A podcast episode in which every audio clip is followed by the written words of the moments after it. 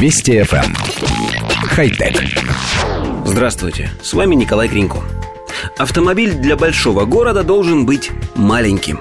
Совершенно нерационально использовать огромный джип для поездок по маршруту дом, работа, дом, особенно если подавляющее большинство времени водитель находится в машине один. И парковать маленькую машину легче, и обслуживать дешевле, и пробки уменьшаются, и атмосфера страдает меньше.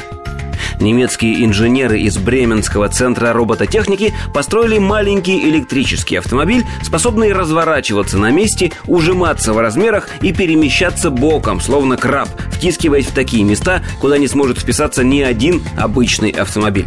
В основу конструкции машины ИО SSC-2 легли элементы строения тела краба, который может расставлять свои конечности в стороны или подбирать их ближе к себе, существенно уменьшая занимаемую площадь.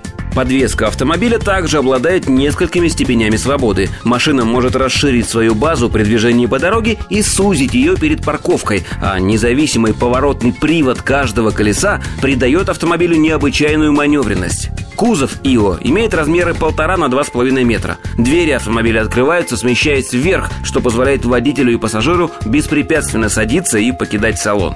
Большая часть из 750 килограммов веса автомобиля приходится на его 54-вольтовую литий-полимерную аккумуляторную батарею. В движение машина приводится четырьмя по одному на каждое колесо 4-киловаттными электродвигателями, способными разогнать автомобиль до 65 км в час.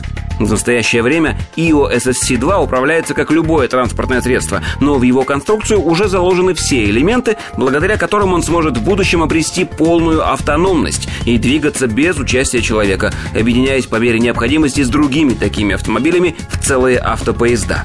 А пока автоматических способностей машины хватает лишь на самостоятельную парковку, для чего используются данные, собираемые со скоростью 10 раз в секунду, лазерным сканером, камерами и датчиками других типов. Сегодня уже создано несколько опытных образцов, и эти небольшие машинки проходят испытания на дорогах Германии и Китая.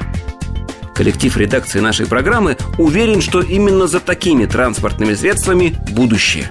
А всем тем, кто скажет, что машина должна быть большой, без механической коробки это не автомобиль, а в чем я картошку с дачи возить буду, хотим напомнить, что первые паровозы тоже воспринимались в штыки. И первые автомобили, кстати, тоже. Не волнуйтесь, никто вас насильно на компактные электромобили пересаживать не станет. Хотя... Вести FM хай-тек.